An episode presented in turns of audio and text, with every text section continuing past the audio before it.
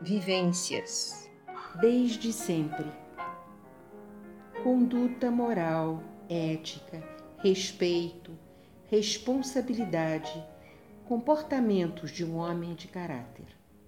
Onde estão essas pessoas? Por que tanta corrupção, angústia, agonia, morte e sofrimento? Nuvens muito escuras impedem a chegada do sol, e neste inferno tenebroso todos vivem com suas mentes ávidas por mais poder, numa ganância incontrolada, impedindo o entendimento honesto, inteligente e honrado. Isto existe. Esta é a realidade desde que o mundo é mundo.